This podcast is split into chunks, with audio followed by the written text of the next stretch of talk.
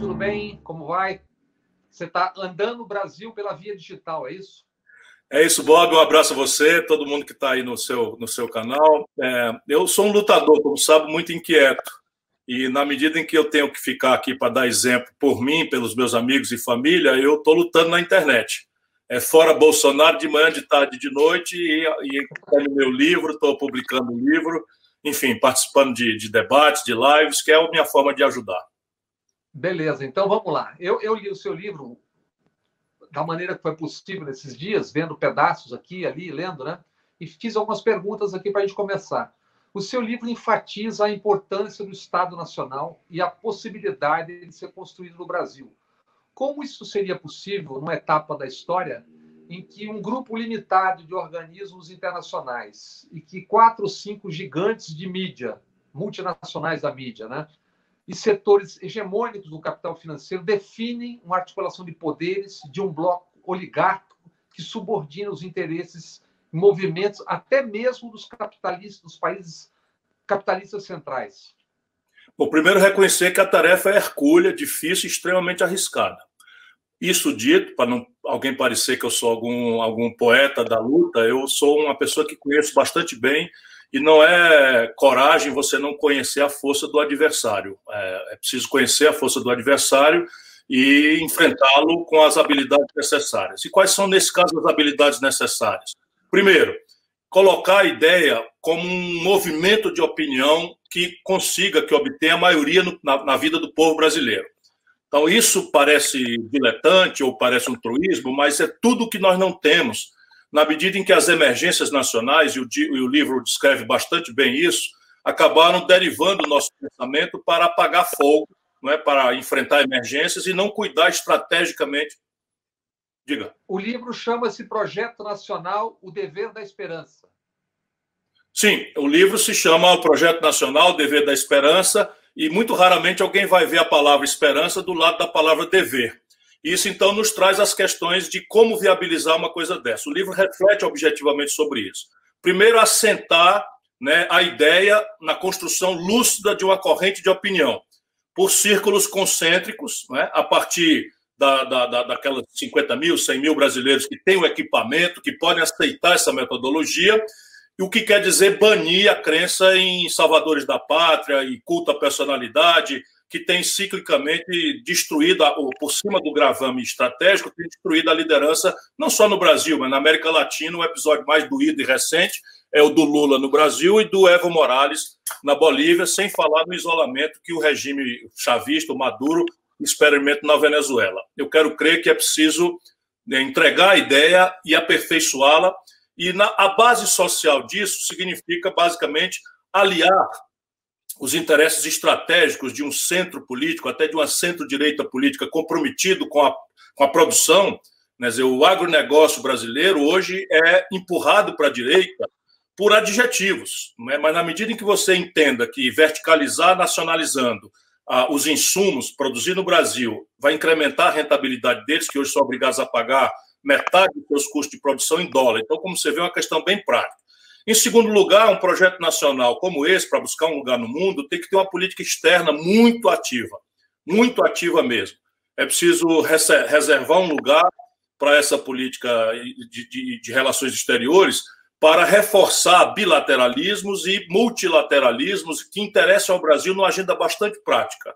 Uh, verticalizar né, um regime de preferências comerciais industriais, se deixar, nem China, nem Europa, nem, nem Estados Unidos vão nos permitir jamais, não é, pelo laissez-faire, pelo livre comércio, que é uma manipulação conveniente para, para quem não consegue é é, é, é, é, explicitar com clareza que não querem competidores como um país como o Brasil tem capacidade de ser. Exigir também.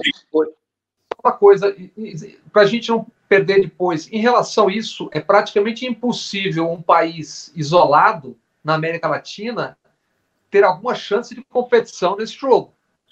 Por isso, o livro defende que a nossa política exterior, o projeto nacional, tem que se basear na acumulação de alguns valores. O primeiro deles é, obviamente, derivado da sua inteligente pergunta.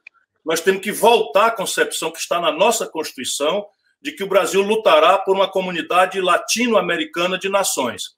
Hoje, o, todos esses grandes competidores internacionais brasileiros trabalham com a cooperação de entreguistas nacionais de muitos desses nossos países para rasgar o Mercosul que eu ajudei a construir. E o Mercosul era só um princípio de conversa de uma grande comunidade que estavam imaginadas, inclusive, audaciosas coordenações em direção até, quem sabe, uma moeda única. Né? Isso estava nos memorandos que orientaram ali os entendimentos, e eu sou o signatário do Tratado de Ouro Preto, ainda na, na liderança do presidente Tamar Franco, de quem eu fui ministro da Fazenda. A partir daí, o BRICS também é uma oportunidade onde o Brasil pode buscar, sem nenhuma ingenuidade, mas por razões bastante práticas, por exemplo, a China tem uma interdependência com o Brasil muito importante. E nós estamos aceitando passivamente o papel de sermos fornecedores de minério bruto, petróleo, pode ser considerado um minério bruto também, e proteínas, animais e vegetais. Nós temos que trocar a linguagem dessa relação. Estou dando o exemplo da China, mas o BRICS tem uma complementariedade muito interessante, em que nós possamos oferecer contratos de longo prazo é, dentro de bandas de, de flutuação de preços, em que o país ajudasse a coordenar isso, de maneira a transformar a relação para os chineses numa questão de segurança alimentar e de segurança na oferta estável de, de insumos sem os, os, ciclos especulativos.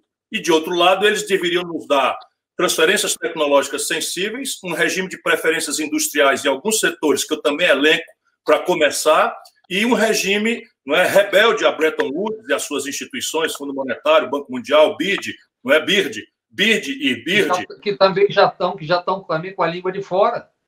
Isso. Mas aí a ideia é que esse, esse, esse banco do BRICS seja uma agência multilateral de financiamento que não obedeça às interdições ideológicas da perversão neoliberal pela hegemonia esmagadora dos norte-americanos dentro deles. O livro descreve tudo isso. China, falando em China, que é um parceiro que na verdade é o ator do futuro, talvez muito próximo, né? O grande ator do futuro próximo, mas tem uma delicadeza nessa relação, né? Porque eles têm 67% das terras não agricultáveis, 1 bilhão e 400 milhões de bocas para alimentar, e o mundo pode viver, de alguma forma, uma diáspora chinesa. Então, essa é uma relação que tem que ser muito altiva e é delicada, não é? Por isso que é uma oportunidade. Se nós tomarmos em atenção a história brasileira, Lá atrás, o Barão do Rio Branco nos situou nas grandes convulsões da, da, da, da, decadência do Império Britânico, da descolonização, da emergência de novas potências. Mais na frente, até em regime autoritário, não é? o, o Geisel usou muito a, o conflito não é, da, da, da, da Guerra Fria para estabelecer uma relação que trouxe para nós, por exemplo, tecnologias nucleares da Alemanha, é, rasgando ou desfazendo um, um acordo de cooperação militar que nos interditava esse tipo de caminho. Mais atrás, o Getúlio né, defendeu os interesses nacionais brasileiros no grande conflito, nos antecedentes do grande conflito da Segunda Guerra Mundial, trouxe para nós a Companhia Civil Internacional. Enfim, e essa é uma lição que foi perdida pelos, pelos dirigentes brasileiros. Compreender que nesse mundo fragmentado, o Brasil tendo um projeto, e esse é o grande drama, nós não temos projeto. Ninguém vai ser, ninguém, ninguém, ninguém vai chegar a nenhum porto se você não sabe que rumo quer ir. Não tem vento a favor. Se a gente sabe o que é ir, a própria relação com a América do Norte, que é uma inerência do nossa, da nossa geopolítica, da nossa tradição pan-americana, pode, deve e já foi em outras circunstâncias muito menos desrespeitosa do interesse nacional brasileiro do que os apátridas que hoje nos governam têm permitido.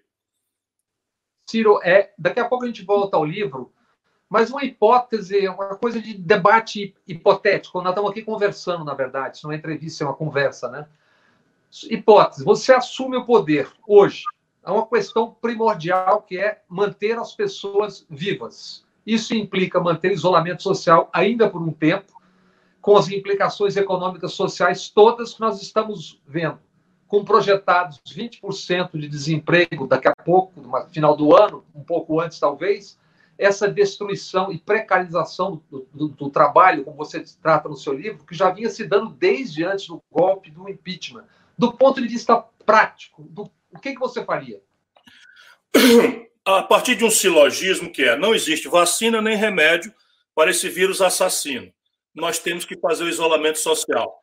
Ele gerará consequências econômicas. Serão tão mais curtas e menos profundas quanto mais breve e eficaz for o isolamento social Isso é uma obviedade, não é? portanto, está à pista do que eu faria. Eu me coordenaria imediatamente com os governadores e prefeitos, determinaria, em cooperação com a federação e com os, os municípios, um lockdown radical, pense radical mesmo, não é? é? em que as pessoas estariam habilitadas para sair de casa com, com um passe por 15 dias. Nesse período, eu faria um comboio não é, em direção à China e a qualquer outro lugar onde haja excedentes, mas a China, onde localizamos, aqui no Ceará nós já fizemos isso, excedentes e faria o teste para 20 milhões de brasileiros. Nesses 15 dias, dado que o comboio da Força Aérea traria esses, esses fármacos, esses reagentes, nós faríamos, de, nesse período, uma testagem em massa do Brasil para mapear, georreferenciar e estabelecer as diferentes graus, diferentes graus de intensidade por onde o coronavírus está fazendo determinaria imediatamente, por direta intervenção do Banco Central, uma expansão brutal de crédito, tomando de volta dos bancos privados um trilhão de reais que o Banco Central colocou do seu caixa na mão dos bancos privados, na pretensão não regulamentada, não normatizada e que virou uma grande fraude de que os bancos espontaneamente expandiriam o crédito e diminuiriam o juros. Não fizeram.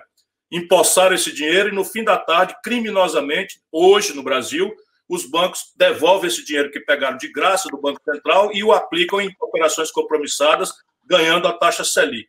Eu, está, eu tiraria os intermediários, mas colocaria o Banco do Brasil, a Caixa Econômica e as lotéricas para fazer um crédito em que a assinatura seria unilateral, simplesmente com o dever, né, dado dolo ou fraude, de devolver por cinco o valor tomado se fosse fraudulento e combinar com 10 anos de cadeia sem condicional ou seja, é, é, estabelecer, dado a característica de pandemia e de tragédia econômica do país. E essas seriam as providências urgentes. Pelos dados conhecidos, você mandaria para a cadeia 3 milhões e 900 pessoas de classe A e B que tomaram esses 600 reais, segundo pesquisa recentemente publicada. Hoje elas não podem ir para a cadeia, porque também aí o governo preferiu tratar os homens honrados e as mulheres honradas do povo brasileiro como se fraudulentos fossem e a gente está falando nesses números no escuro. O governo Bolsonaro não sabe de nada. Ninguém tem a menor ideia como é que 170 mil militares, formalmente vinculados às Forças Armadas, receberam imediatamente, sem qualquer tipo de condicionalidade, essa ajuda. Mas a norma que estabeleceu a ajuda preferiu botar o povo na fila, exigir que mães de família procurassem tirar CPF de recém-nascido na Receita Federal, quando a sociedade. E um banco só. Isso. Era previsível que num banco só isso seria o inferno que foi, né? Não, mas a minha proposta oferecida ao Jair Bolsonaro lá no princípio de março, e não é minha, eu, eu, eu dou voz a muita gente que está me ajudando a pensar coisas tecnicamente, nós propunhamos que essa ajuda fosse feita de uma vez só num cartão de débito entregue pelo correio nas casas das pessoas. E que esse cartão de débito só valesse contra estabelecimentos de, de, de, de, de comercialização de coisas essenciais que se credenciassem com a condição de manter empregos. Isso teria a primeira grande vantagem é fazer 40% do dinheiro voltar e proteger o nosso povo de ter que pagar agiota, de ter que pagar traficante de droga, de ter que pagar, é, enfim, coisas que não têm a urgência de dar de comer aos filhos dos brasileiros. Tá, voltando ao livro. Agora, não, não está na norma. Se eu tivesse anunciado, teria sido assim: você vai, ah, vai declarar na internet que precise que está habilitado nas condições. Se você declarar em falso, você vai devolver por 10 o valor, o valor recebido fraudulentamente e vai pagar, no caso da ajuda, dois anos de cadeia. Voltando ao livro, como falar em Estado-nação em um país e região com a inserção subordinada no mundo do capital? Não é mais o tempo de um tipo de industrialização que tinha matrizes e filiais. Mesmo europeus, os mediterrâneos, Itália, Espanha e até França têm caminhos determinados pelo Banco Central Europeu, o Banco Central Europeu. Em grande parte, o Brasil é resultado disso. O desencanto com a social-democracia, o crescimento da extrema-direita, fascistas, neofascistas em ascensão, são resultado também disso. O ódio ao negro, migrante, terrorismo, etc., tudo isso que se chama globalismo, e que o Ernesto papagueia com entusiasmo. Quer dizer, como fazer isso que você propõe no livro? Essa tarefa é de construir um movimento de opinião, mas esse movimento de opinião não pode ser com relação a Salvador da Pátria e não será em nenhuma hipótese por por, por adoração a personalidades, por culto à personalidade, porque isso é atraso é, da latinidade sul-americana. Isso é puro atraso que no Brasil tomou é, adjetivos de esquerda que não tem nada a ver com esquerda. Mas veja, o Brasil, se tem essas gravíssimas é, interdições e obstáculos, e eu os reconheço todos no livro, o Brasil tem oportunidades que o chamado mundo rico, o primeiro mundo, não tem. Por exemplo, infraestrutura. Metade dos domicílios brasileiros não tem saneamento básico. Isso não importa do estrangeiro nenhum insumo. Isso é um investimento modular que enquadra, que ocupa pessoas ainda antes da gente fazer uma revolução educacional e de qualificação para as novas práticas produtivas né, que a modernidade impõe. Nós estamos falando de construção civil básica. O Brasil tem 16 uhum. mil obras paradas. Então, aqui eu consigo visualizar, no curto prazo, 2 milhões de empregos para começar a legitimar concretamente. A outra grande pergunta que tem que ser respondida é de onde vem o dinheiro. E talvez o mais audacioso capítulo do livro seja, com clareza, dizer que o Brasil também, né, por conta de especificidades, que a deserção do pensamento progressista brasileiro, assim como tal reconhecido, de formular projetos, né, nós deixamos de fazer em linha com as melhores práticas internacionais. A partir daí, o próprio papel da indústria tradicional, que no mundo está cedendo lugar a, a, uma economia digital, a uma economia né, pós-industrial, no Brasil, nós temos com escala nacional, cativa pelo mercado doméstico, boa parte dele com compras governamentais, oportunidade de equilibrar o balanço de pagamentos do Brasil em prazo relativamente breve para quem imaginar as dificuldades de um projeto dessa envergadura. Complexo Industrial da Saúde, que o livro já preconizava, e agora nós estamos vendo a caricatura de um país como o Brasil ter que importar máscara, bata, touca, respiradores, cama de hospital, é, é, monitores de UTI da China, porque desertamos da tarefa industrial durante esses últimos 30 anos em que fomos, é, enfim, lamentavelmente governados por uma retórica progressista, se nós alargarmos a autorreferência social-democrata do PSDB e o esquerdismo de goela de um certo lulopetismo, não é que assinando a carta aos brasileiros, na verdade mascarou a absoluta falta de projeto em relação ao país. Eu não quero dizer que cada um não tenha produzido benefício, não quero dizer isso. Eu estou olhando aqui como acadêmico, né, é, distante dessa, dessas paixões e ódios, eu sou testemunha do, da, do, do, benemérito momento primeiro do PT no governo. Não tenho nada para dizer, eu estou falando estrategicamente.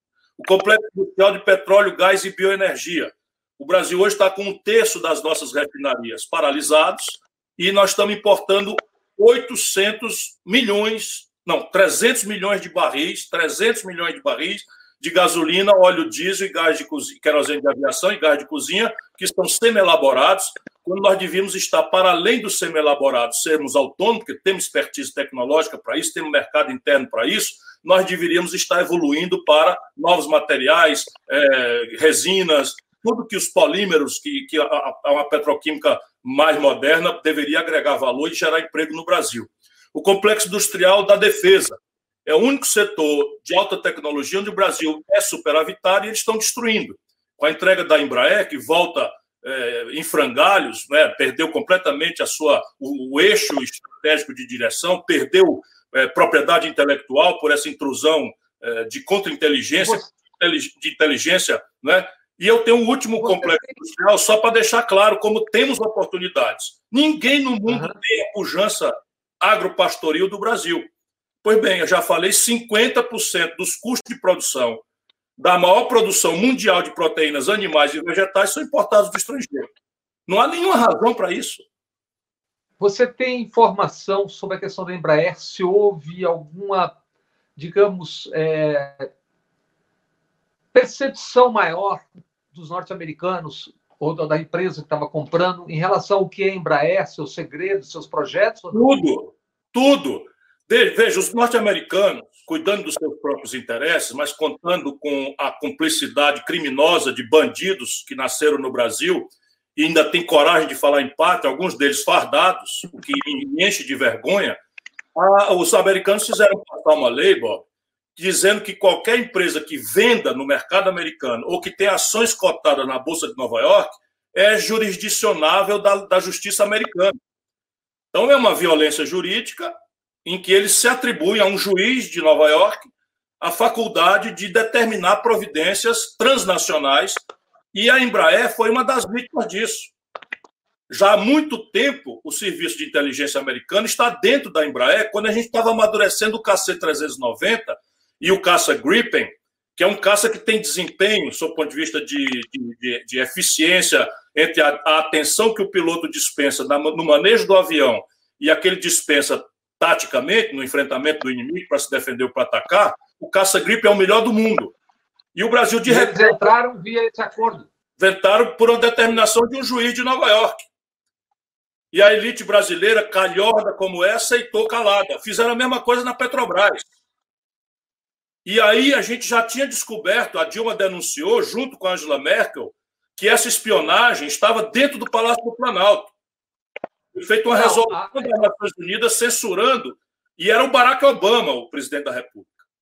Em 2011, até eu lembro que eu escrevi a época no, no Terra Magazine, a revista que eu, que eu dirigia, eles capturaram no mar é, HDs, pendrives, etc., da Petrobras. E quem cuidava da, do manejo daquilo era a Halliburton, no seu então ex-Dick Dick Cheney, vice-presidente dos Estados Unidos. Olha, deixa eu lhe dizer, esse serviço de inteligência está lá hoje, dentro da Petrobras.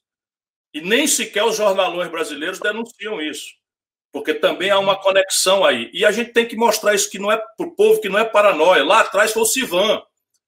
O projeto Civan estava tentando fazer uma competição internacional em que havia um componente de transferências tecnológicas e o Civan ele, ele monitora o espaço aéreo, mas ele tem capacidade tecnológica de sensoriamento remoto de mapear ocorrências minerais, destruição da floresta, agressões a, a áreas de, de, de, de unidade de, de proteção ou de populações tradicionais indígenas, tudo isso a concorrência foi jogada na lata do lixo e foi entregue sem licitação para a Rachel, ainda no governo é. Fernando Henrique Cardoso. Se a gente for voltar isso, a operação, se operava dentro da Polícia Federal, o que é hoje o contra-terrorismo, que foi o CDO e só foi criado com dinheiro norte-americano. Agora, né? agora, no governo Bolsonaro, as coisas se agravaram muito. FBI, FBI, FBI, o Moro fez um acordo e eles estão institucionalmente protegidos. A Polícia Federal Americana está atuando no Brasil e, evidentemente, nós não fazemos o concurso nem a supervisão. O que quer dizer que claro. qualquer agente pode botar um distintivo do FBI e coberto pela, pela, pela, pelo Moro e pelo, pelo Bolsonaro e sua trempe de generais entreguistas. O Bolsonaro entregou a paz de Alcântara aos norte-americanos. O Bolsonaro revogou unilateralmente a exigência de visto para os americanos que exigem visto dos brasileiros para irem lá. Deu um regime de preferências comerciais na questão do álcool, do sucro do setor alcooleiro, vai liquidar o setor sucro alcooleiro brasileiro deu um regime de preferências comerciais, uma cota de 750 mil toneladas de trigo subsidiado, que vai liquidar a triticultura do sul do Brasil. Não é? Fez manobras militares na Amazônia, na fronteira com a Venezuela, para se prestar esse serviço de big stick, ou seja, não é de grande porrete, mas mais grave de tudo, essa gangue que o Bolsonaro lidera botou um general brasileiro no vice-comando das Forças Sul norte-americano. Subcomando, subcomando do Comando Sul. Isso, como todo mundo sabe, os americanos não têm nenhum território ao sul do Equador, mas eles têm uma força ocupada de o que eles consideram no modelo geopolítico e de defesa deles, os seus protetorados. E eles estão fazendo isso agravados porque o Brasil desertou da sua tarefa de mediador e hoje, absurdamente, culpa dos brasileiros que nos governam, os chineses e os russos estão até o dente armado na Venezuela. Claro, é isso. Mas olha, fala, não lhe parece que há uma naturalização do que o mais grave que nós vivemos no momento é a vida e a morte. Há uma naturalização da morte, esse debate inacreditável, que debate de eles falam tanto do comunismo e estão querendo apagar as mortes, quer dizer, uma coisa meio stalinista, né?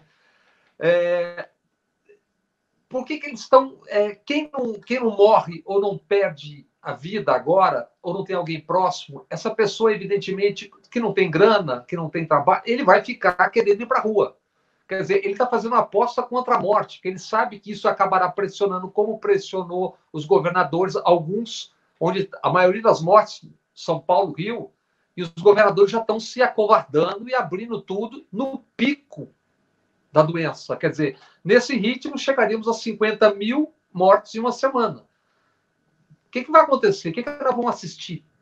Olha, o, o, o Brasil tem hoje duas crises absolutamente graves e, sob o ponto de vista da nossa história, originais.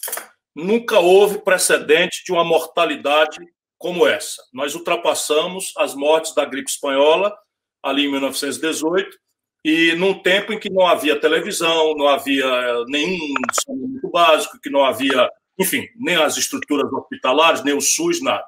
Portanto, agora a irresponsabilidade é muito maior dos nossos governantes. Mas essa é uma batalha perdida, porque o Bolsonaro foi desorientado pelo trumpismo e depois voltou atrás e ele não soube mais voltar atrás. Ele resolveu apostar dobrado e a escalada de bobagem que ele fez faz com que essa seja, do seu ponto de vista da apuração das responsabilidades políticas, uma batalha perdida pelo Bolsonaro.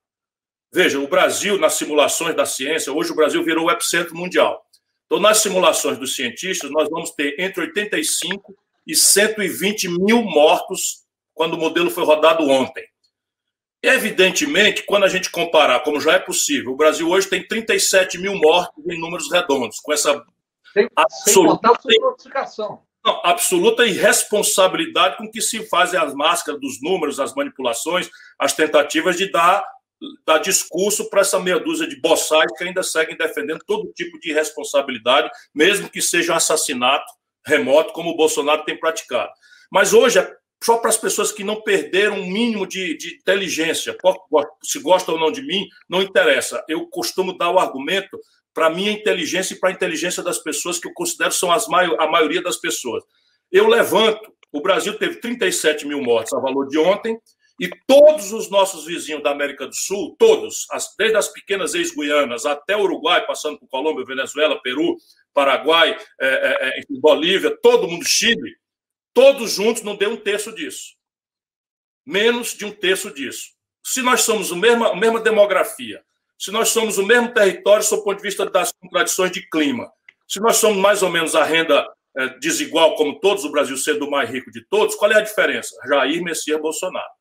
Portanto, ali por agosto, setembro, quando infelizmente 100 mil brasileiros estiverem chorando, né, e nós também que temos responsabilidade, a morte dos nossos irmãos, tem um responsável e somente um: Jair Messias Bolsonaro e os militares que ocuparam estão calados, assumindo a responsabilidade. Isso é muito grave.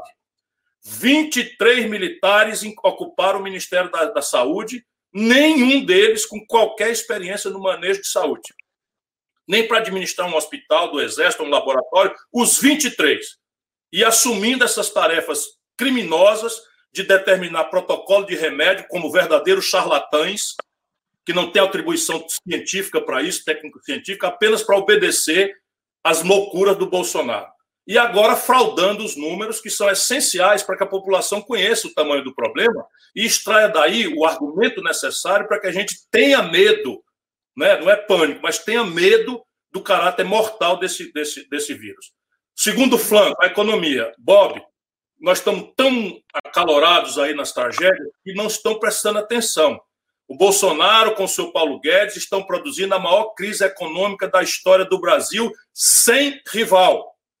Os números que começam a se revelar, mesmo a um maduro como eu, são assustadores. Nós destruímos em janeiro a março desse ano ainda antes da pandemia, 5 milhões de postos de trabalho. Em abril, 860 mil carteiras assinadas foram dado baixa, que foi o saldo do CAGED. Nunca houve nada parecido num único mês. O que quer dizer que de maio adiante nós estamos destruindo ao redor de 1 milhão e 200 mil a 1 milhão e 500 mil empregos formais num país que já tinha mais da metade da população na informalidade. O Brasil. Chegaremos a 20% em, em, em 20% em setembro. Ou seja, nós estamos caminhando para 20 milhões de brasileiros desempregados, o que nunca aconteceu na história do Brasil. Agora, repare, na agenda conservadora deles, em cima das mentiras e grosseiras manipulações e propaganda de reforma da Previdência e coisas que tal, hoje a projeção do déficit público, uh, meu, caro, meu caro Bob, é de 670 bilhões de reais. Acho que nem o tal mercado está entendendo o que é que isso representa. O pior déficit da história foram 130 bilhões. 670 é o que já está projetado. Nenhuma única providência para consertar isso, por causa de interdição ideológica e despreparo absoluto. O Guedes não sabe o que fazer, não há nenhum plano. Portanto, este também ah, tem que dizer mais para o mercado. A dívida pública, porque o PIB cairá entre 6% e 11%, segundo os dados que a minha equipe está projetando, a menor hipótese, a melhor hipótese, 6%, a dívida como proporção do PIB vai para 100%, pela primeira vez na história do Brasil. E o que acontece? Ela está encurtando de prazo e hoje, hoje, ante o silêncio da grande mídia, conivente, né, o, o sistema financeiro privado está rolando a dívida do Tesouro Nacional a três pontos acima da Selic. Isso é uma antecipação da debate que vem por aí, o porque quer dizer que a dívida vai encurtar o prazo e virar quase moeda. Ou seja, quando a depressão ceder, o Brasil está com monstruoso uma monstruosa pressão inflacionária para acabar de, de, de, de, agravar a tragédia toda. Pois bem, essa também é uma batalha cuja, cuja responsabilidade política é uma: Jair Messias Bolsonaro e seu faz-tudo que vai ser demitido já já, Paulo Guedes. Aí ele inventa uma terceira crise, aonde, orientado pela inteligência internacional, por esse Steve Bannon, ele tenta mudar o foco daquilo que é objetivo, emprego, salário, morte, saúde, para família, comunismo, anticomunismo, terrorismo, etc, etc, onde ele vai tentar distrair os militantes dele e tentar atravessar essa causa perdida da batalha econômica e da batalha sanitária. Isso, isso nos leva a duas questões que você está falando. Primeiro, é, daqui a alguns meses se poderá falar, embora que não sabe se isso legalmente há, há, há dúvidas a respeito, em tribunal penal internacional por crime contra a humanidade? Nós já, fizemos, nós já fizemos a representação. O Tribunal Penal Internacional, sediado em Haia, já tem uma representação nossa que está baseada na denúncia do por fazer ou das omissões do Bolsonaro como sistema causador doloso do genocídio de 80 a 100 mil brasileiros. Evidentemente que o tribunal não tem precedente de julgar maus governos. O que o tribunal julga normalmente são crimes de guerra ou, é, vamos dizer, é, como é que eles chamam? É, coisa, perseguição étnica, genocídio de base étnica, como aconteceu com o Kosovic. Mas o precedente de um presidente genocida está lá para o Tribunal Penal de Haia ajuizar. Mas o que tá, eu acho que nós vamos fazer é aqui no Brasil. Aqui no Brasil, a parte jurídica do impedimento do Bolsonaro está pronta, as provas são robustas e incontestáveis de cometimento de crime de responsabilidade. Falta a gente ter maturidade para construir a condição social e política disso. Porque hoje, o Bolsonaro, com esses números todos, mantém um terço do apoio do povo brasileiro ao Sul, que são nossos irmãos, temos que respeitá-los, e 25% dos nossos irmãos brasileiros do Sudeste, do Norte e do Centro-Oeste ainda apoiam o Messias Bolsonaro. Eu acredito que ali por agosto, setembro, se a gente tiver humildade né, para ajudar o povo a entender, para dizer que nós temos que proteger a nação brasileira da sua própria destruição como nação, do ponto de vista de vida e de empregos e empresas, eu acho que a condição sociopolítica estará dada e a democracia terá essa ferramenta para esconjurar a tentativa de golpe que o Bolsonaro está planejando nos seus delírios. Claramente. Aí, aí entramos na segunda questão. Que informações ou percepções você tem dos militares? Por quê? O general Braga Neto, o general Braga Neto foi interventor no Rio de Janeiro, o general Richard Nunes foi secretário de Segurança. Braga Neto foi chamado ao governo para a Casa Civil dois dias depois do assassinato do miliciano Adriano. Depois de lá, depois de sair como interventor, foi ser o chefe do Estado-Maior, e depois foi para o governo na Casa Civil, em seguida ao assassinato. Richard Nunes saiu para ser o chefe de gabinete no Vilas Boas, que era então comandante do Exército, e hoje, com especial atenção às redes sociais, chefia o Centro de Comunicação Social do Exército. Pela entrevista do Paulo Marinho à Mônica Bergamo, pelo menos 17 pessoas sabiam que existiu ou vazamento ou o adiamento daquela operação Furna da Onça. É crível que esses generais que chefiavam toda aquela inteligência do Rio de Janeiro não tivessem essa informação? E se tinham, como é que estão lá, fazendo o quê e por quê? Sabem tudo. E a pergunta inteligente, o velho professor reconhece isso, a pergunta inteligente ela traz sempre em si, a própria pergunta, o germe da resposta. Que está acontecendo na prática no, com Bolsonaro? Isso eu tenho informações, eu tenho diálogo, tenho conexões e algumas avaliações derivadas do meu conhecimento histórico e da minha experiência nos últimos 40 anos da vida brasileira. O Bolsonaro está desesperado porque há três inquéritos que não tem como, a gente já sabe disso, não alcançá-lo pessoalmente, familiarmente, a mulher e os filhos. Então, o primeiro inquérito é tangido pelo Ministério Público do Rio de Janeiro. Eu já sei, o Bolsonaro já sabe, provavelmente, o serviço de inteligência, todos eles dos, dos militares sabem, que ali ficará absolutamente flagrante a conexão do filho do Bolsonaro com roubalheira do gabinete, mas muito mais grave é que esse dinheiro foi derivado para financiar milícias e negociatas de tipo é, é, é, é grilagem de terra. Imobiliária. Como? Imobiliária da milícia. A imobiliária da milícia, que o dono é o Flávio Bolsonaro. Então, isso já está pronto. Falta só concluir os levantamentos e virá, virará denúncia. Existe um inquérito no Supremo Tribunal Federal que é determinado pelo próprio Supremo, dado que é, uma interpretação ali elástica de que quando for acontecido na, nas dependências, dizia a lei antigamente, do Supremo, qualquer uma, um crime e tal, é, é, é, da atribuição dele próprio tomar iniciativa. Então, por uma interpretação larga de que a, as dependências hoje são virtuais, não é? o Toffoli, o ministro Toffoli, determinou e escolheu o ministro Alexandre de Moraes. Isso também está completamente pronto. Aí está só terminando o aperfeiçoamento das provas, mas vai para o terceiro andar do palácio, pega na veia um, uma estrutura de dinheiro sujo, nacional e estrangeiro, é? financiando não, é? não só a, a, a, subversão das instituições, o fechamento do, do Congresso, o fechamento do Supremo, mas a deformação e, e a tentativa de destruição de reputações de antagonismos. Isso também pega dois filhos do Bolsonaro, o Flávio, o Flávio não, o Eduardo Bolsonaro e, o, Carlos. Carlos Bolsonaro. Mas pega também General Heleno, pega também esses, esses, essa gangue que, que, que, usando de forma ilegal o título, estão sujando o uniforme e a memória do Exército de Caxias. Ao invés de serem fatores moderadores do, da, da, da boçalidade do Bolsonaro, eles estão se bolsonarizando de forma muito boçal. Isso dito, há uma tensão hoje nas Forças Armadas. A esmagadora maioria, pelo menos da cúpula, está muito preocupada com aquilo que eles sabem que o Bolsonaro está fazendo. O Bolsonaro está construindo uma quebra da hierarquia, uma quebra da disciplina e estabelecendo uma cadeia de comando direta com ele, sem respeitar nenhuma das intermediações da cadeia de comando do Exército, especialmente, mas também entra na Força Aérea e na Marinha com menos eficácia. Mas eles sabem também que o Bolsonaro, tendo dúvidas se eles vão ser coesos ou não, como os generais de pijama estão dizendo, o Bolsonaro está montando, aí está em franca evolução, uma milícia particular. Nós aqui nos Ceará encaramos essas das polícias militares, né? Exatamente isso. Polícias militares, maus policiais militares, são minoria, mas muito agressivos, muito, muito exacerbados, violentíssimos, deram dois tiros no peito de um senador da República sem nenhum tipo de pudor.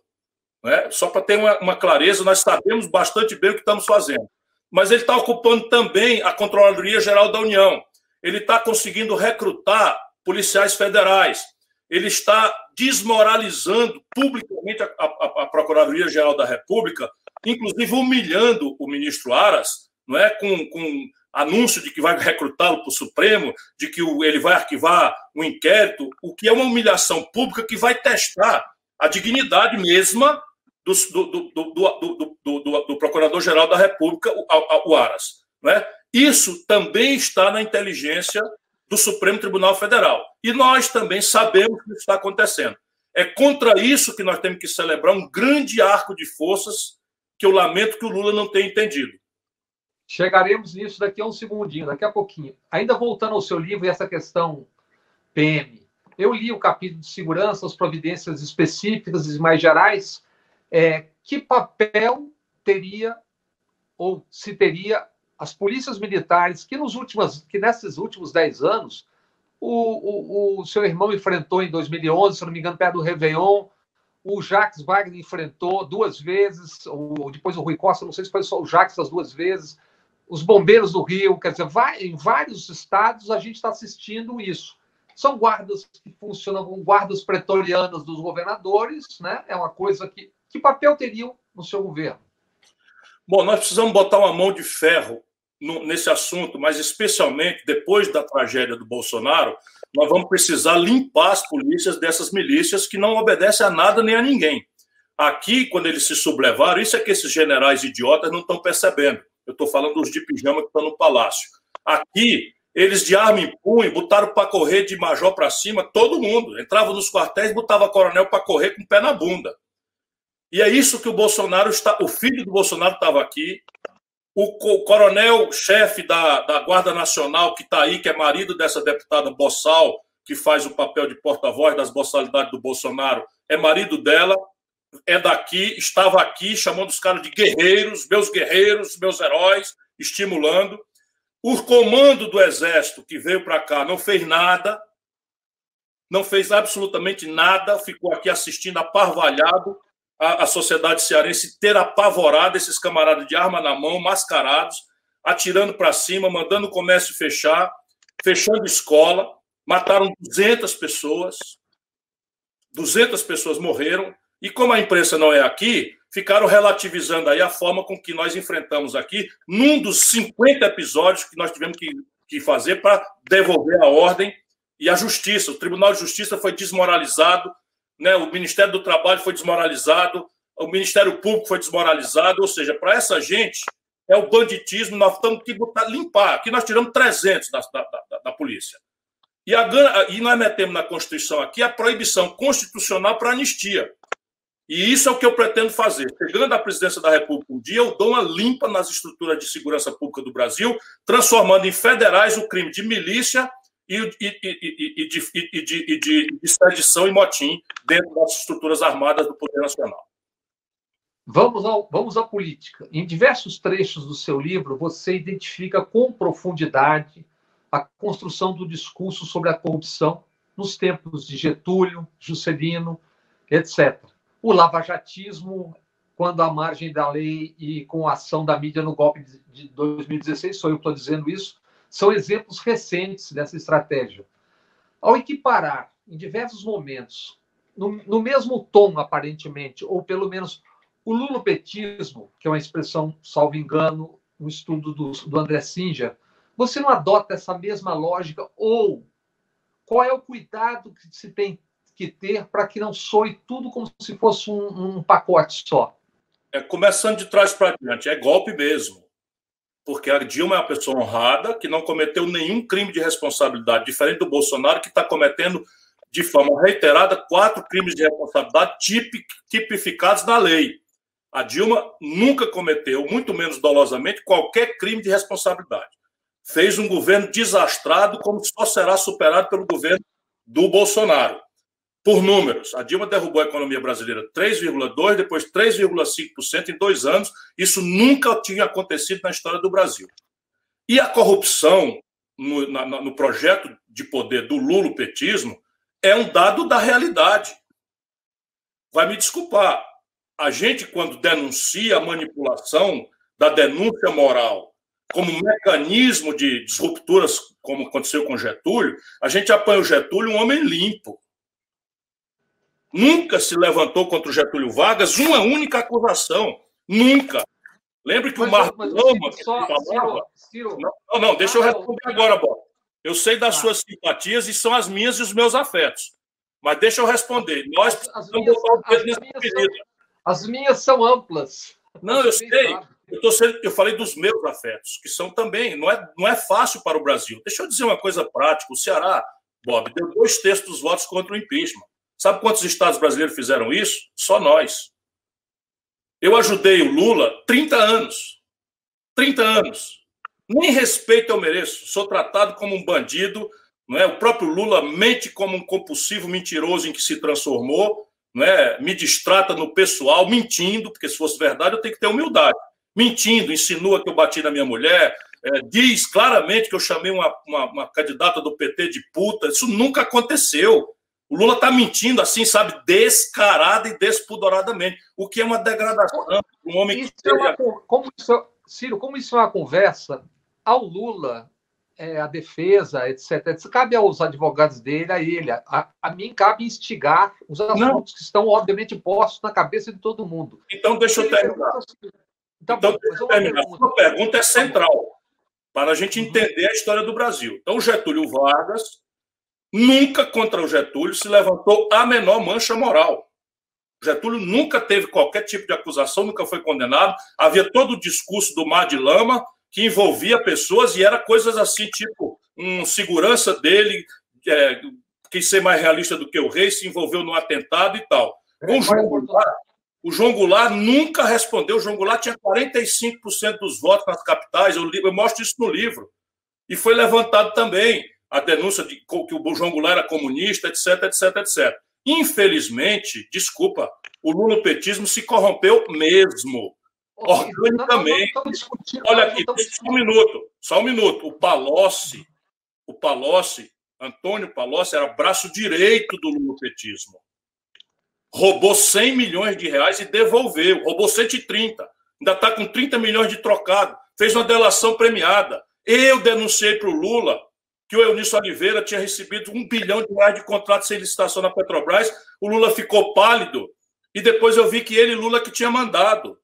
Eu fui ao Lula dizer, Lula, estão querendo entregar Furnas, eu na minha boa fé, estão querendo entregar Furnas para o Eduardo Cunha. Se esse cara pegar Furnas, ele vai comprar a maioria da Câmara. Isso é público.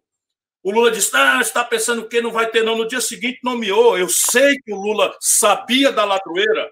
E por quê? Porque se corrompeu também. Compare o meu patrimônio com o do Lula. Compare o meu patrimônio, filho da classe média, com o Lula, cuja grande característica é ser filho da pobreza brasileira, e por isso foi todos nós comemoramos a chegada do Lula ao poder. Se você somar o Instituto Lula com o patrimônio pessoal que ele declarou no TSE, dá sete vezes o que eu tenho, ou oito vezes que herdei do meu pai, que herdei da minha mãe, e só tem um milhão e poucos mil. O que eu lhe pergunto como repórter... Olha, a gente tomou, o Brasil não acha o caminho. Deixa eu só, só fazer a pergunta. O que eu lhe pergunto como repórter é o seguinte: eu sei que organismos de espionagem ou de inteligência norte-americanos investigaram o mundo afora.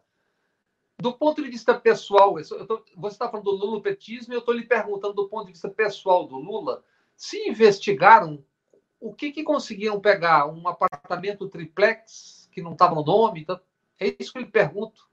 Não, não, não. Eu, eu não acho que o Lula tenha tido o devido processo legal nasquela, nessa coisa do triplex, não. Não me confunda. De novo, essa petezada desonesta paga por dinheiro não, Não, não, não, é não, não é Deixa eu responder, Bob. Mas deixa eu é responder. Não, mas você está é dando, exemplo, você tá dando exemplo de uma pseudo-inocência do Lula porque ele foi condenado por filigrana. Eu, eu denunciei isso na data. Desculpa, uhum. eu denunciei isso na data. Eu propus publicamente reunir um grupo de juristas, afirmar internacionalmente que o Lula estava sendo vítima de perseguição judiciária e homiziá-lo na embaixada para tentar a solução do problema com a, com, com, com, com a chamando a atenção da opinião pública internacional. O Lula me desqualificou como se eu estivesse fazendo um plano de tirar ele do meu caminho.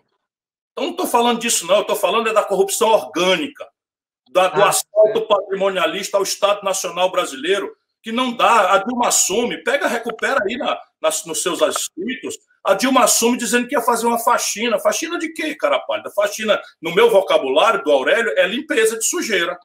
E eu sei que ela tirou toda a sujeira da Petrobras. A Dilma limpou a quadrilha e botou na Petrobras. Desculpa. O Lula botou lucidamente essa quadrilha na Petrobras. Qual é a lógica? Eu vi a lógica lá dentro. É a lógica do Zé Disseu, que nós estamos numa revolução e, portanto, na revolução, as armas são aquelas que a gente puder usar contra o adversário e o inimigo. E o nome disso é picaretagem, rapaz. Eu sei, eu, acho que essa pergunta é importante, Ciro, porque delimitar exatamente o que, que você considera pessoal, o que, que você considera orgânico, eu acho que é importante, porque isso não fica claro, não tem ficado claro no que eu tenho visto ser dito. Porque Agora, eu, nunca, quase nunca as perguntas são, me são feitas e eu não tenho tido a oportunidade de responder. E às vezes. É, então, repare, eu, Ciro Gomes, fui ministro do governo Lula. No primeiro momento, o Lula sofreu aquilo que qualquer um de nós vai sofrer o Lula sofreu escalada de golpe. Pegaram o mensalão, que aconteceu mesmo, Aconteceu mesmo, mas eu tenho convicção, por tudo que eu testemunhei de perto, que o Lula não estava consciente daquilo que estava acontecendo. Me tomei de uma grande assim, de disciplina de defendê-lo. Naquela época, ninguém sabia que a gente ia vencer a parada, não. Parecia que o Lula ia cair. Pois bem, uma das coisas que eu fiz, eu não quero contar isso para muita gente, mas, enfim, está na hora porque eles não estão passando do limite de qualquer respeitabilidade que eu quero para debater a situação do Brasil pensando no futuro. Então, repare uma coisa: eu, na hora que quiser envolver o filho do Lula, que também ficou rico, pega o faturamento do filho do Lula antes do governo do Lula e depois do filho do Lula. Não tem faturamento nenhum. E eu vi o acordo lá com a, com a Oi, eu examinei junto com o Márcio Tomás Bastos, e aquilo não tinha ilegalidade, tinha uma imoralidade flagrante. Mas o menino ia ser arrastado por CPI. Pois bem, eu me dispus a ajudar, porque considerei que estava defendendo a democracia contra um golpe que estava se levantando contra o Lula. E um dos gestos que eu fiz foi convencer o Aécio Neves, de de quem ninguém sabia que tinha virado o que acabou virando depois, convenceu Aécio Neves de que aquele nível de calor envolvendo o filho do Lula estava passando do limite que nós não íamos aceitar. Testemunhar essa conversa. Eduardo Paes, ex-deputado federal, membro da CPI, atual é, militante do, do, DEM no Rio de Janeiro, e Gustavo Fruet, é, ex-prefeito de Curitiba, atual deputado federal do PDT. Testemunhar. Essa conversa se deu no aeroporto da Pampulha, porque nós estávamos fazendo tudo isso discretamente para tentar criar um bastidor para desarmar o golpe. Bem, esses canalhas agora estão me acusando de conivência com o Aécio. A única convivência Olha, tá com o Aécio na tá política tá foi tirar o filho do Lula da roubalheira em que ele foi pilhado. E a dona Marisa me agradeceu aos, aos prantos. Seu Lula, me respeite, seu Lula entendeu por que, que as perguntas são feitas, porque nós agora nós estamos conversando. Eu estou respondendo. Não, não tenho nenhum problema. Não estou nenhum problema, eu respondo todas.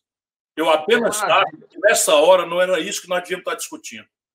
Eu estava ali é. dizendo, eu estava ali dizendo que nessa hora você tem três deveres com o povo brasileiro, cada qual mais grave e urgente: proteger vidas contra a ação genocida do governo, proteger empregos e empresas contra a devastadora crise econômica que está aí e proteger a democracia contra a tentativa, é, meio por via milícias, do Bolsonaro, quando tiver emparedado ali por agosto, setembro, pela crise econômica e pela crise de saúde pública, ele vai tentar, como um cachorro doido, encantuado, vai tentar rasgar a democracia brasileira.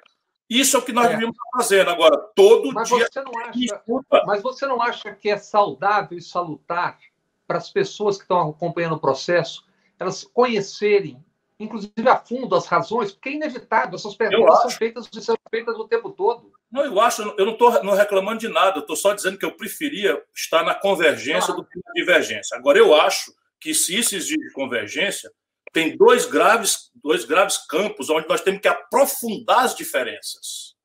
Uma é uma tentativa respeitosa quanto possível, mas na canela e no, e no pescoço, se for necessário, não é? Quer dizer, perguntar para a inteligência do povo brasileiro o que que deu causa a esse fundo do poço em que nós estamos. Sabe por quê, Bob? Se a gente não fizer essa pergunta, nós não vamos nos reconciliar com o povo brasileiro.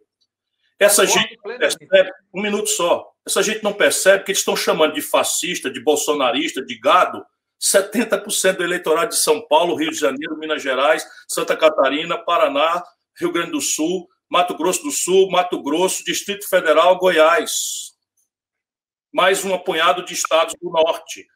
Porque essa foi a proporção de brasileiros, irmãos nossos, que absolutamente enervados, absolutamente zangados, com ódio mesmo, votaram contra o desastre econômico e o desastre moral que o lulopetismo produziu no Brasil. Se, eu, se, isso não for verdade, eu tenho que ser corrigido. A economia brasileira, a, a Dilma tomou posse, o desemprego estava em 4% por méritos do Lula. Nunca neguei isso. Mas é o mesmo partido. A Dilma quem era? Vinha de qual estratégia? Qual estratégia? Foi um dedaço do Lula para continuar mandando. A, Lula, a Dilma nem origem no PT tinha. Ele não quer dar passagem ao, Jacques Wagner, ele não quer dar passagem ao Tasso Genro, ele não quer dar passagem ao Livro Dutra, não quer dar passagem ao, ao Suplicy, porque é uma gente que não se corrompeu, que não aceitou. Essa outra, então, essa tô, falando... outra pergunta. Estou só dizendo. Então ele, vamos lá, mas deixa eu terminar a resposta. Ele impôs a Dilma, experiência zero, que nomeou, foi o maior estelionato eleitoral da história do Brasil. Ela nomeou Levi. Eu não estava do outro lado, não, cara. Eu ajudei, esculhambei, botou o Michel Temer, o Lula botou o Michel Temer na linha de sucessão do Brasil. Eu chamei o Michel Temer de ladrão, ele me processou e eles disseram que eu estava magoado. Sabe, é muita irresponsabilidade para a gente fazer de conta que o nosso povo virou fascista. O PT sustente isso, chame o povo de São Paulo de fascista, o povo de Minas que deu a vitória a Dilma, que era uma desconhecida, contra o Aécio. E essa gente mas agora chama não... o povo do Sul de fascista. Mas você, mas você reconheceria que um, te, que um pedaço do, bolson, do bolsonarismo é uma característica absolutamente fascista, ou não? É, mas claro, mas eu acho que é 10%. 11, 12% é isso, que caíram no armário. É 10%, 12%. Estou falando, meu irmão, desculpa, 70% do eleitorado, que isso é para ser exato, 68% do eleitorado dos centros mais dinâmicos da vida brasileira, onde estão 80% do eleitorado, 70% do eleitorado brasileiro, votaram no Bolsonaro. Um Bolsonaro, um, um, idiota despreparado, evidentemente a facada personalizou o ambiente, o mecanismo estrangeiro de dinheiro, de fake news, de WhatsApp, a gente não conhecia essa, essa tecnologia, foi trazida para cá por, por, esses bandidos da, da ultradireita americana, estipendiado pelo Trump. Está tudo certo, tudo isso relativiza o problema. Mas a substância do problema é que o povo estava 4% desempregado, acreditou na Dilma e ficou 14% desempregado.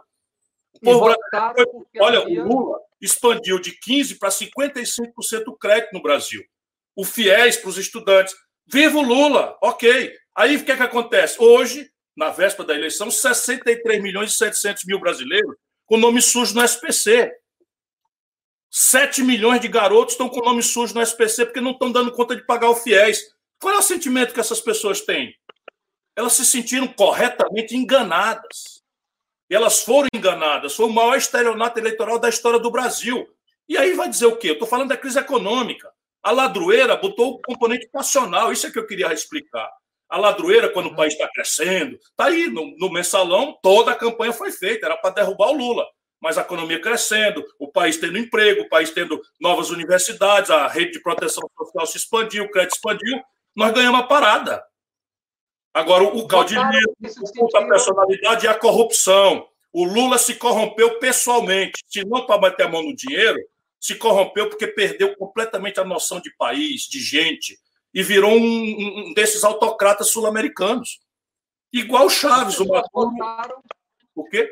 As pessoas votaram porque se sentiram frustradas e o, e o, e o Bolsonaro, que foi subestimado, soube captar essa coisa do ressentimento, principalmente. Ele é uma espécie de um imã, um fio condutor do então, ressentimento. Então, são duas coisas onde a gente tem que aprofundar o dissenso, porque nenhum petista da atual burocracia reconhece essa obviedade. O Lula não reconhece essa obviedade. O Lula sai sai, sai uma caravana em 2017, um aninho, que não tinha inteirado um ano do impeachment, que nós chamamos de golpe corretamente. E quem fez o golpe, meu irmão, pelo amor de Deus? Se houve um golpe nesse país, e houve, quem fez foi o Senado. Quem presidiu o Senado? Renan Calheiros com Eunício Oliveira já engatilhado na coisa. Os dois votaram pelo impeachment. O Lula, em 2017, sai numa caravana, confraterniza com Renan Calheiros e com Eunício Oliveira. E aí quer que ele continue ainda a propósito dessa questão, para ficar claro, você tem ótimas relações, por exemplo, com o PT da Bahia, Jacques Wagner, Rui Costa. Camilo foi eleito governador no seu estado. O meu voto. Você elogia com frequência Tarso Genro, Patrus Ananias, etc, etc. Então, é tudo, essas questões têm que ser ditas para as pessoas entenderem. Então, claramente. As pessoas não, eu, têm, eu, as pessoas não têm essa compreensão. Não, não tem. Não é isso, é aquilo, é isso, é aquilo. Tem não tem porque a burocracia lulopetista corrompida faz questão de fazer mentira de sistemática e novelizar essa mentira. Eu considero o PT o mais importante partido do Brasil. Agora, a partir de um certo momento, está corrompida a burocracia lulopetista. Isso dói para cacete, porque boa parte da rejeição que eu experimento em alguns lugares do Brasil é porque eu sou identificado como amigo e parceiro do PT. Enquanto isso, nem sequer respeito para fazer uma discussão fraterna, respeitosa, dura que seja, como eu sou duro. Estou falando de mentira, na boca do próprio Lula, que eu nunca quis particularizar nele. Hoje foi a primeira vez que eu pedi, porque, francamente, Compara o patrimônio do Lula. Eu estou falando isso de novo porque ele, ele precisa saber que eu vou encará-lo. Eu prefiro não, mas eu vou encará-lo na linguagem que ele quiser. Vocês não sentariam para conversar mais? Vamos conversar sobre democracia? Vamos. Sabe o que, é que o Lula faz? Esculhamba o manifesto que o, que o, Haddad, que o Haddad assinou. Chama de direito o manifesto que o Chico Buarque a vida inteira faz de conta que não vê nada dessas aberrações, sendo o gênio que é, e a vida inteira apoiou o Lula. Pois lá, assinou junto com Caetano Veloso e Lula, não, não sou Maria vai com as outras, ou seja, Chico Buarque é Maria vai com as outras. É, é, é, enfim, pelo amor de Deus, rapaz, isso não é possível que você essa, essa, essa, essa não é outra, essa das outras confusões. Para defender a democracia, eu sento até com o Penca. Né? Para defender. Pra, sentei ontem num debate. Você não tem ideia da minha, da minha animosidade, ele foi até generoso, porque eu fui muito duro na minha crítica ao governo Fernando Henrique me convidaram para um debate que queria projetar essa coisa no simbólico, de diferentes conversar de forma civilizada. Fernando Henrique tem 90 anos de idade. Aí, dizer, claro que eu vou, vou com muito prazer, me sinto distinguido do Fernando Henrique, um ex-presidente da República, conhecido no mundo inteiro, eu sou um Zé Ninguém, estou aqui lutando e tal, vou com o meu prazer, tanto mais se a tarefa é dar um sinal de civilidade, sabe, de discussão política entre diferentes, sem precisar com esses insultos, essas infâmias, essas grosserias. Quem inventou o gabinete do ódio foi esse, foi esse dinheiro sujo do PT. Pergunta para Marina.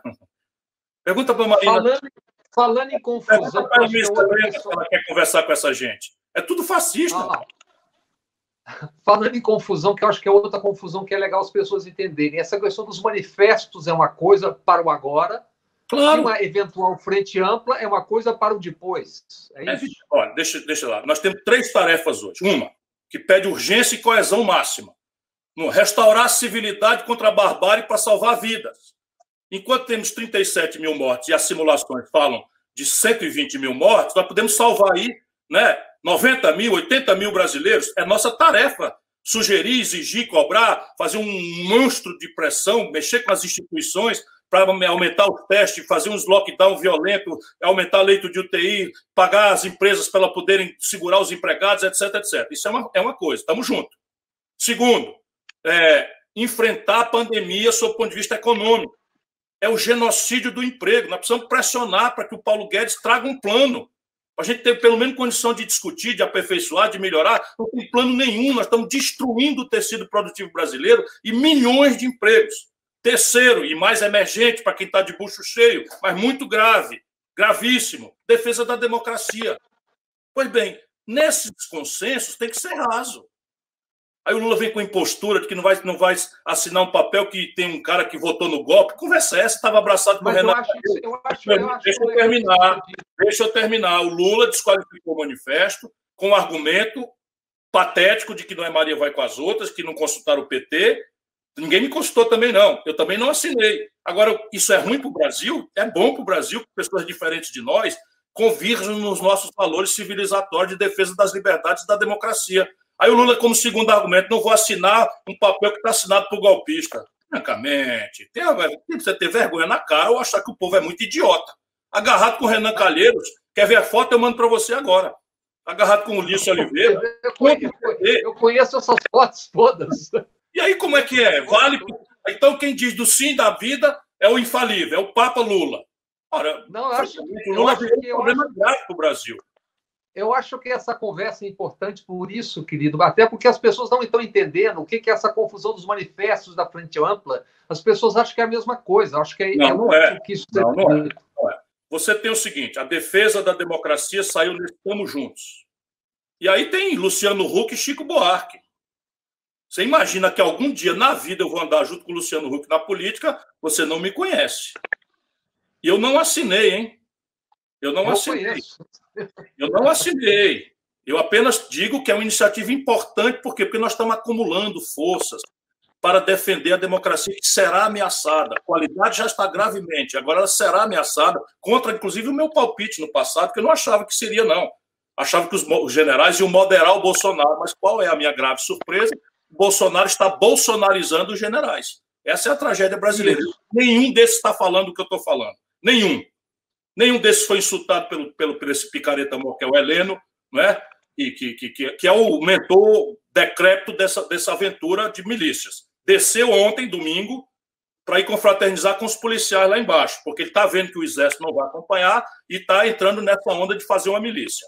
Né, numa espécie de, de reboot do Estado brasileiro, para usar a expressão de um professor que eu li recentemente, vou gravar o nome e reproduzir, porque é muito lúcido a análise dele.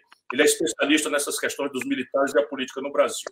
Pois bem, o basta é simplesmente a fina flor do pensamento jurídico brasileiro. A fina flor do pensamento jurídico brasileiro, sabe, os Ra Raimundo Faoro, da época da redemocratização, todos estão assinando. Aí nós vamos desqualificar um negócio desse, porque não fui eu que fiz, porque eu não fui chamado, por mimimi, por não sei o quê, porque o PT vai pro diabo. O Lula perdeu a noção completamente. para ficar claro, como a gente, por força das profissões, nós somos pessoas que têm que ter um nível de informação, é, é para ficar claro que quando se está debatendo manifesto é uma coisa, quando se está debatendo frente ampla é uma coisa para depois. É isso. Nós sabemos disso, mas depois, depois, sabe. depois o seguinte, depois nós precisamos aprofundar as diferenças. Isso. Em duas questões Concordo. práticas. Uma, uma, o que, que aconteceu com o Brasil? Uma, o que que o Brasil, o que aconteceu com o Brasil para nós chegarmos a esse fundo do poço econômico, social, de saúde pública e de política. Se nós não fizermos essa avaliação, nós não vamos entender a doença. Segundo, uhum. o que, é que nós vamos fazer? O que, é que nós propomos para botar no lugar? Aí você tem um problema. Eu escolhendo as coisas do, do, do, Bolsonaro e os caras botam em cima da gente de volta, porque isso não está aí o déficit público galopando, explodindo, e nós não cobramos tributo sobre lucros e dividendos empresariais. Quando um petista está do meu lado, caso, por que, que vocês não fizeram 14 anos? O Brasil, enfim, não cobra tributo sobre patrimônio, só cobra do povo e da classe média. Ah, porque não fizeram durante 14 anos. Aí eu digo, o Brasil é a maior concentração de renda do planeta Terra. Depois de 14 anos de vocês, ou a gente tem clareza. Regulação, regulação, econo, regulação econômica capitalista dos meios de comunicação. Não, dissolução do cartel dos bancos. Quem fez o cartel dos bancos foi o lulopetismo. 85% das transações financeiras brasileiras concentrado em três bancos.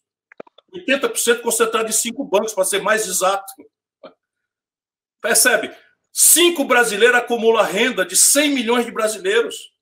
E quem fez isso não foi a direita no Brasil, não, foi a esquerda. Ou pelo menos aquele que se refere como de esquerda. É isso que eu quero discutir. E não é para chicotear as costas de ninguém, não. É para a gente poder andar, para a gente poder se reconciliar, ter humildade e se reconciliar com o povo brasileiro. Senão, fiquem eles lá chamando o povo brasileiro de gado, de fascista, porque eu não acho isso. Eu acho que a culpa, a responsabilidade foi a inconsequência econômica e deram a cara para bater na generalização da corrupção e do patrimonialismo. Que tem uma participação muito importante, não nos esqueçamos, evidentemente, do pré-impeachment, etc., a avacalhação e a autoavacalhação da 2013. O processo de desestabilização da democracia brasileira começou com claríssima influência da inteligência internacional. Quem duvidar disso, as pessoas, eles fazem uma propaganda de que isso é paranoia. Mas quem quiser é, ver, é só olhar como é que começou, começou a tal Primavera Árabe, como é que começaram a fofar a guerra civil na Síria, como é que começaram a desmontar, a desmontar a Líbia, não é regime que se defenda, como é que estão atuando na Venezuela, como é que atuam. Então, hoje em dia, não precisa mais você ir com tanques e se você tiver uma divisão na sociedade, você instrumentaliza essa divisão e, de, e deriva a discussão daquilo que interessa para aquilo que é a propaganda, que é a desunião. Então, em 2013, eu já estava vendo uma coisa esquisitíssima. Vamos para a rua, todos na rua, não sei o que e tal. Não podia entrar partido político. É. Era a coisa mais politizada de que está aqui a guerra híbrida. Cansei de dizer. A, a segunda Cansei de dizer, vamos prender um espião desse vamos pegar o espião desse, vamos. Cara, que nada, tudo baboca, deixar acontecer e tal, deixar acontecer. Inclusive, ela própria espionada dentro do palácio. Quem estiver duvidando do que eu estou falando, entra no Google e veja: Dilma, Angela Merkel denunciam espionagem americana dentro do Palácio do Planalto. Da NSA. Também dentro da Petrobras. E dentro da Embraer. E, portanto, em todo canto, meu irmão. portanto, em todo canto. Né? Você acha mesmo que não tem grupelho de esquerda no Brasil instrumentalizado para fazer o serviço que o Cabo Anselmo fez? Oh. Quem, quem, era o Cabo Anselmo? O Cabo Anselmo era um cabo valentão, agressivo, valente, que estava quebrando a hierarquia da Marinha. que era para precipitar a reação, e depois os, os documentos são públicos hoje, era claramente pago a gente da CIA. Hoje é muito mais sofisticado isso. Falando em Cambacel em golpe, na sexta-feira, o presidente da República disse que permitirá a importação de armas de uso individual sem impostos de importação. Disse, é uma boa medida que vai ajudar a todo o pessoal dos artigos 142 e 144 da nossa Constituição.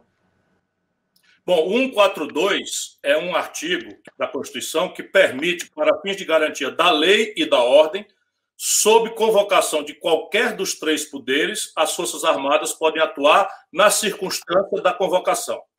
Vamos supor, então, que o Supremo Tribunal Federal determine a proibição de uma manifestação, porque isso vai, vai ameaçar os ministros do Supremo e que a polícia do, do Distrito Federal se julgue incapaz de, de conter e tal. Então, o artigo 142 permite que o presidente do Supremo Tribunal Federal convoque as Forças Armadas para garantia da lei e da ordem. Nunca esse artigo quer dizer que elas estão autorizadas à disruptura da ordem.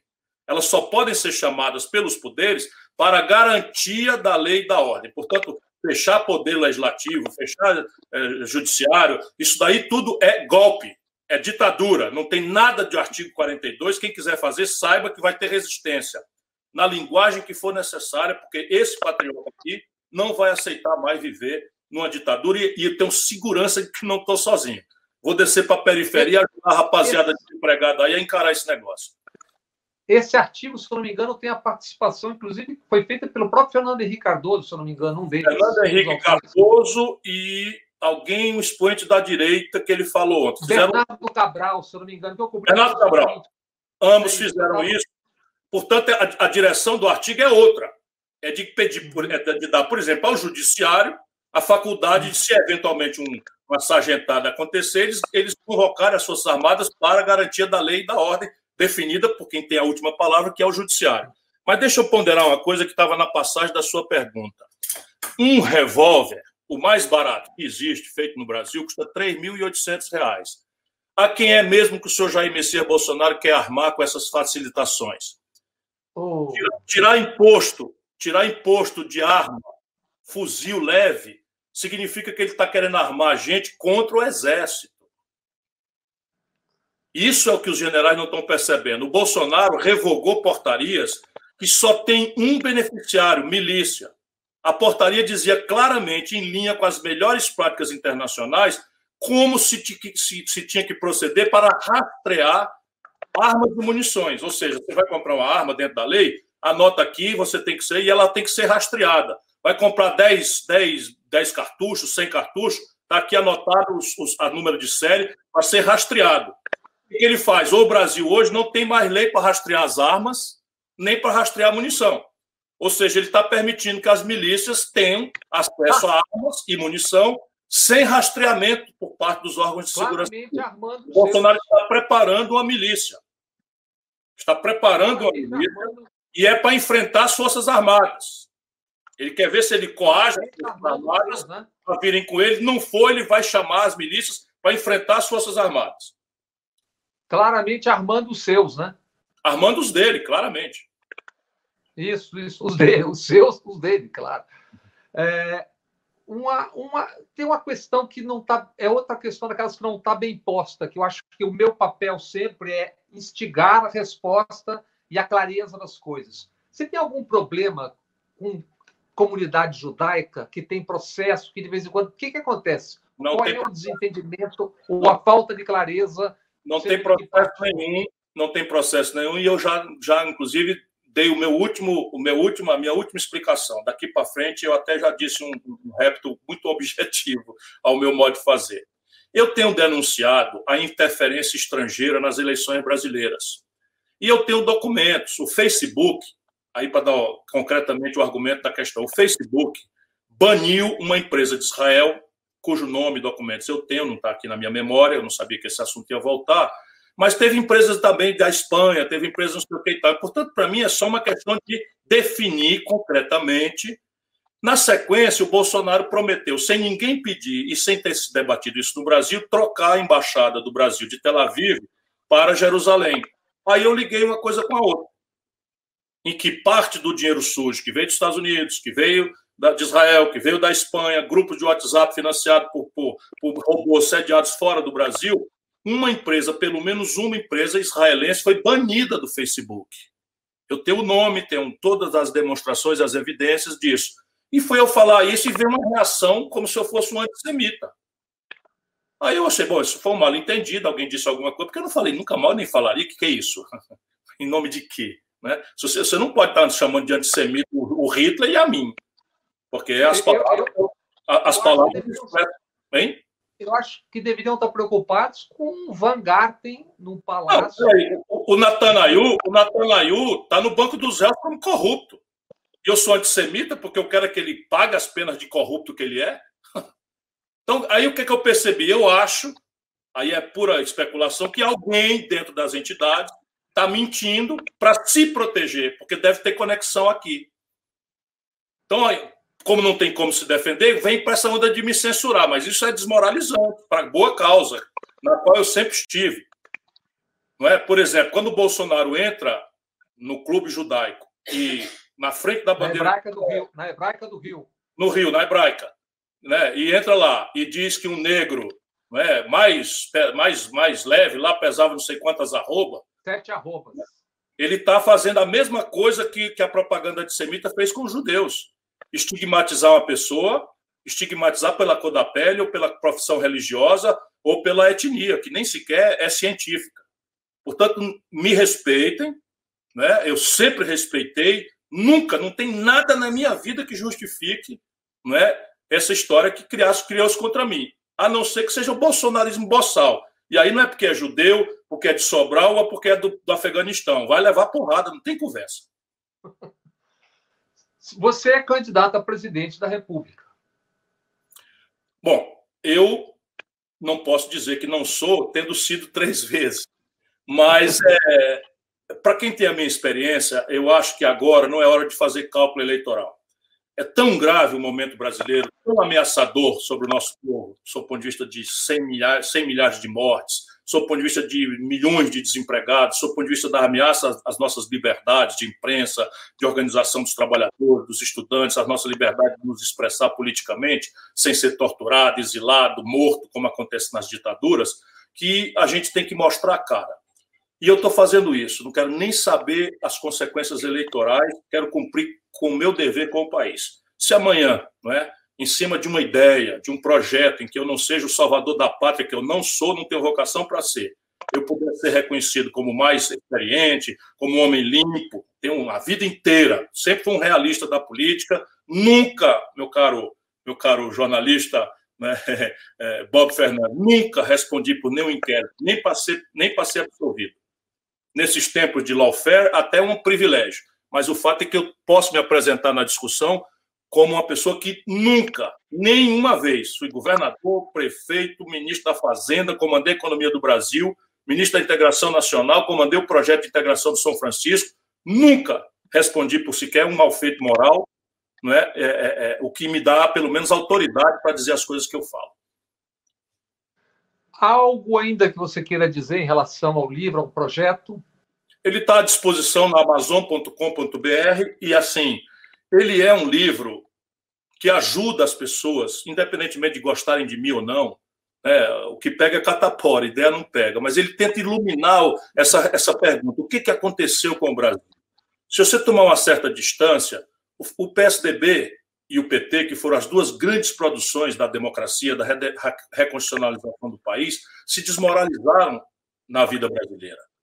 Isso não é por acaso, não é? Não é por acaso, é que tem um problema estrutural que é a destruição da, da estratégia de desenvolvimento do Brasil e a nossa incapacidade de ajuizar as causas dessa destruição e, mais grave do que isso, as pistas da saída para devolver ao país uma condição de esperança, um pé no chão.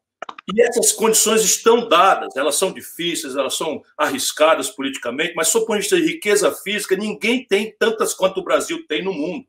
Sob o ponto de vista de capital humano, se a gente der oportunidade, o brasileiro já mostrou. E não é assim, patriotada, bajulação de político, não. Eu faço um levantamento. Não é entre, entre 1950 e 1980, ou mais, mais largamente, entre 32 e 50, o Brasil é o país que mais cresceu na história do capitalismo mundial. Se o céu é o mesmo, o chão é o mesmo, o povo é o mesmo, o que está que, que que tá errado? Está errada a política. A falta de imaginação institucional, a incompreensão.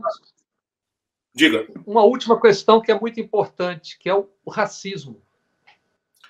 Veja, no, ontem ainda refletindo sobre isso, o racismo no Brasil é um problema estrutural muitas vezes mais grave do que entre os norte-americanos que estão aí, mais uma vez, explodindo a panela de pressão.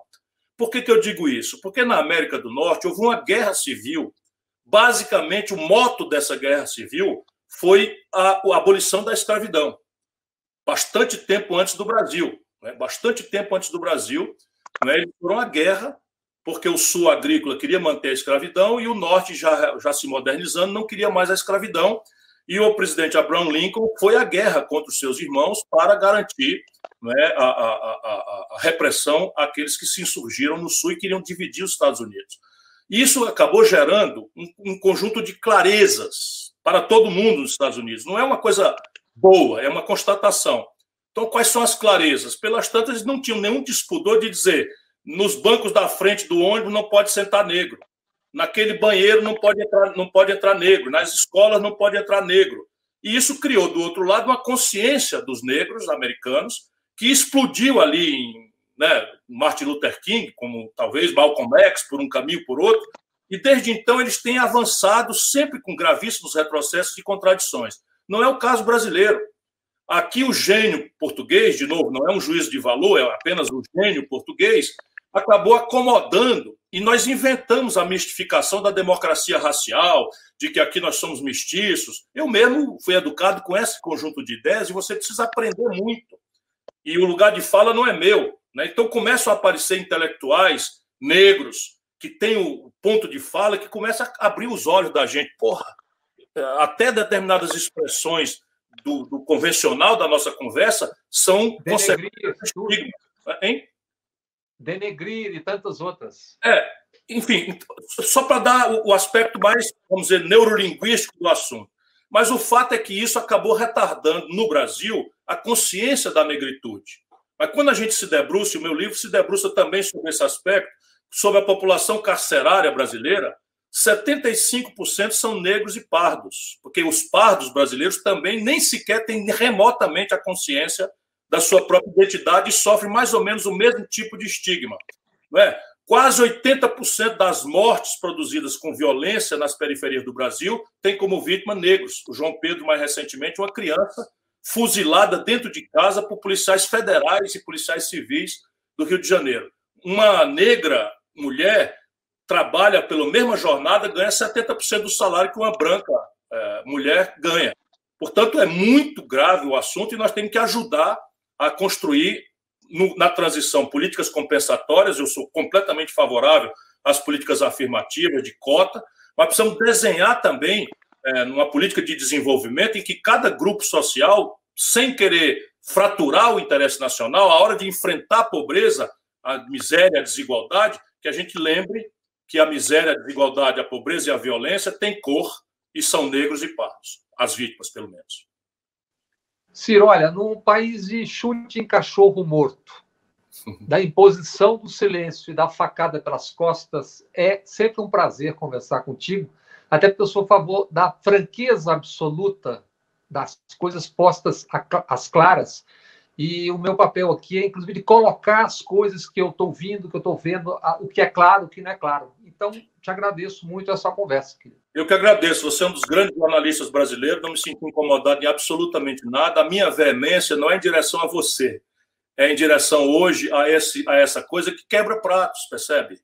Não é pelo respeito ao passado, é a construção do futuro. Quebra pratos. Porque se eu sou capaz de absorver, engolir, como eu sei que sou, porque senão eu não estaria 40 anos na luta na vida pública, as pessoas que votam em mim estão muito indignadas com toda essa baixaria. A gente não pode denunciar o gabinete do ódio, é, do Olavo de Carvalho e suas loucuras, dos filhos do Bolsonaro, e ter a mesma coisa feita pelo PT. Então, a, a atitude moral da gente, a atitude ética, a personalidade da gente que se arvora a condição de progressista não pode ser igual dos bandidos do nazifascismo. Não tenho problema nenhum com a veemência, acho que a veemência é uma qualidade muito bem-vinda e cada, vez, cada vez mais necessária.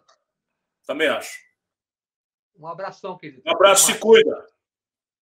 Se cuida você também. Um abraço. Tchau, um tchau. abraço.